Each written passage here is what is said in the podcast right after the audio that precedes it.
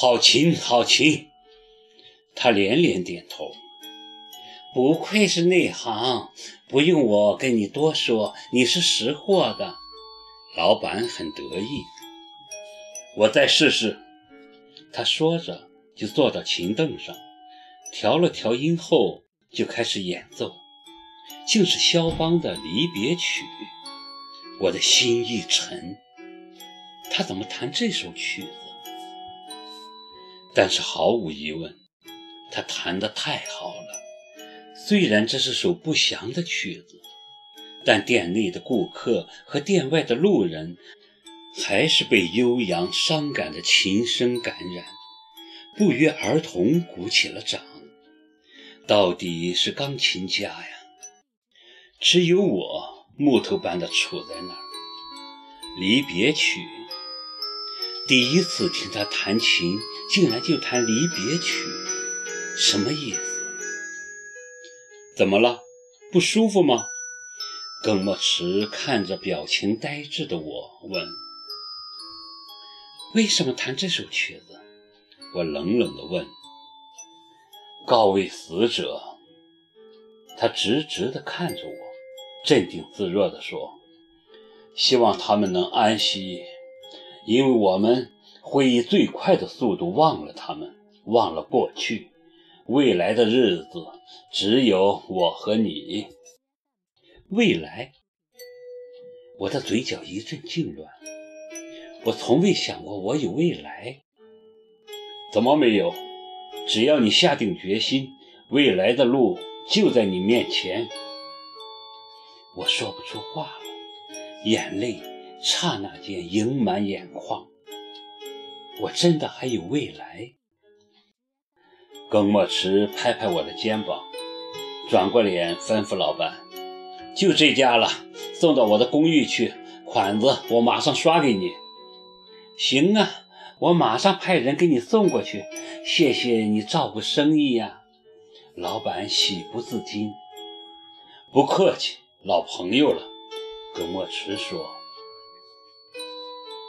出了店门，我一路无话。耿墨池走在我身边，不时拿余光瞟我，就像那次从长青墓园回来的路上一样。他想看什么呢？想看我这个忧伤的女人为什么总将心事埋得那么深？你冷不冷？他说着就握了握我的手。想必我的温度让他动了恻隐之心。他停下来，温柔地将我大衣的纽扣一颗颗扣上。他做这件事的时候很自然。就像给自己扣纽扣一样，男性的气息迎面扑来，瞬间笼罩了我，很温暖。我感觉自己在融化，好像为了让我融化的更彻底，他轻轻一带，将我自然的拥入怀中。他紧紧拥着我，把头埋在我的发丝间，舍不得放开。我闭着眼睛，心里一阵撕裂的痛。在这个世界上，我是多么孤独啊！过着人的日子，却活得像个鬼，没有欢乐，没有阳光，总是被周遭的一切深深伤害。而眼前的这个男人，就是一缕阳光，如此温暖地照耀着我。多少年来，从没有人让我感觉这么温暖过，从没有。所以那一刻，我真希望时间停止，因为拥在一起的感觉实在太美妙了，以至于分开时，我竟然舍不得，把手揣在他的风衣口袋里，一路。就这么被他揣着走，最后到了一个十字路口，两人所走的方向不一样，必须分手道别了。很抱歉，今天没开车，不能送你。他笑着说：“没事儿，你回吧。我朝他挥了挥手，就迎风走到马路的另一边。他好像也舍不得，没有要走的意思，还在马路那边看我。我又挥了挥手，他还是没动，目光穿过车流人流，在我的身上游历。两个人就都不动，隔着马路相互凝望。虽然看不清脸部的表情，但我们还是不愿就此在对方的视线中消失，因为人世间有太多的变故，谁也不知道此刻消失后，明天还能不能再相见。而我看着马路对面的耿墨池，几秒钟的时间，突然就有了决定。